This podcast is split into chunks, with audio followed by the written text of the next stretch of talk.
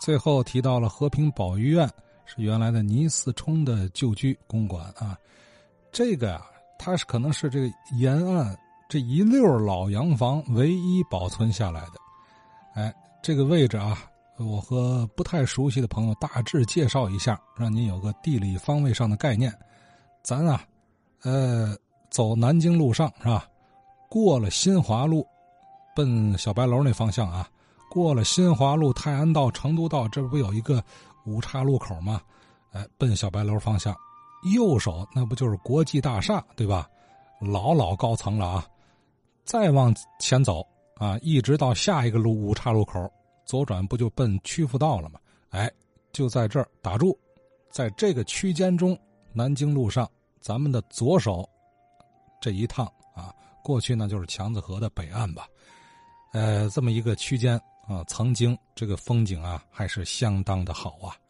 对这一带特别熟悉的是下面这位先生宋志摩，宋先生。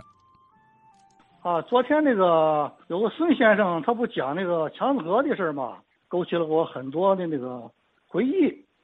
强子河新华路跟这个湖北路这个区间这个设施，应该说比其他的南京路上那个强子河那个设施要好，有几个。三四个大连椅，就铸铁的这个连椅，上面由这个五公分到三公分的这个板条做成的大连椅，供游人呢休息用的是。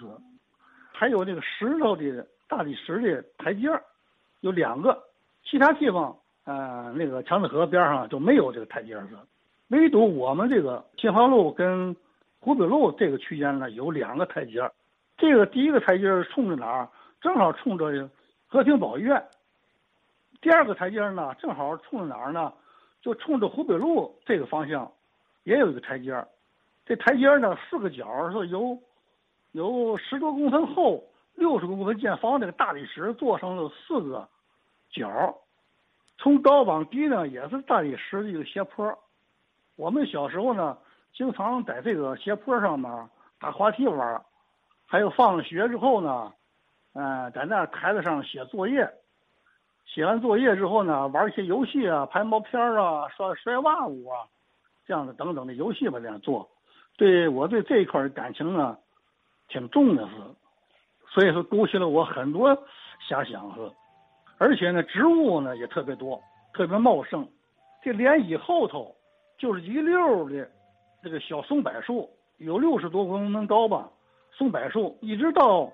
新华路桥带拐弯到上湖北路桥，这一溜都是小松柏树。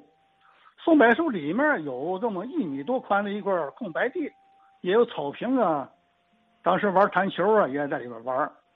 再有快上坡的这个地方，有很多那个灌木、海棠树啊、木槿啊，还有那个蔷薇花啊，沿着这个河堤下面下坡都种满了，都是。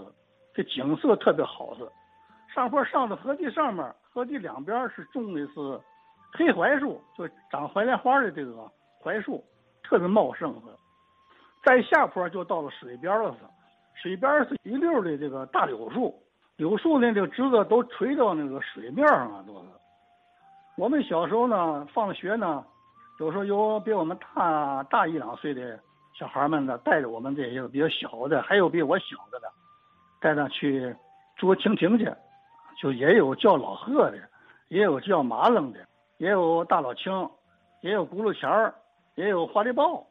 为什么这个区间的这个小动物特别多呢？所以嘛，说明它这一块的生态系统好，长的植物又又比较茂盛，水呢也比较清澈到底是。当时我们在那玩的时候，口渴了，就拿着那个不搪瓷缸子在河边舀点水喝都能是。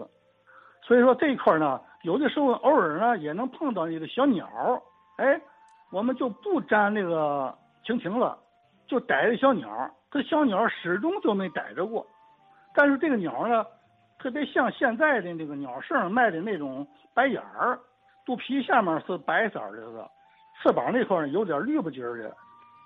主要是逮那轱辘钱儿，轱辘钱儿特别难逮，它跟其他的那个老鹤呢。落的树枝的方式不一样，这轱辘钱呢是直直灵灵的站在那个树尖上，你比方说那个花梨豹啊，跟大老青啊，是趴在那个树干上面。但是现在呢，有将近五十年没看到的了。还有一种小的这个蜻蜓，有一寸来长，它飞的时候呢，飞着飞着它可以停下来，就跟直升机一样子，它在那旋转，它不动弹。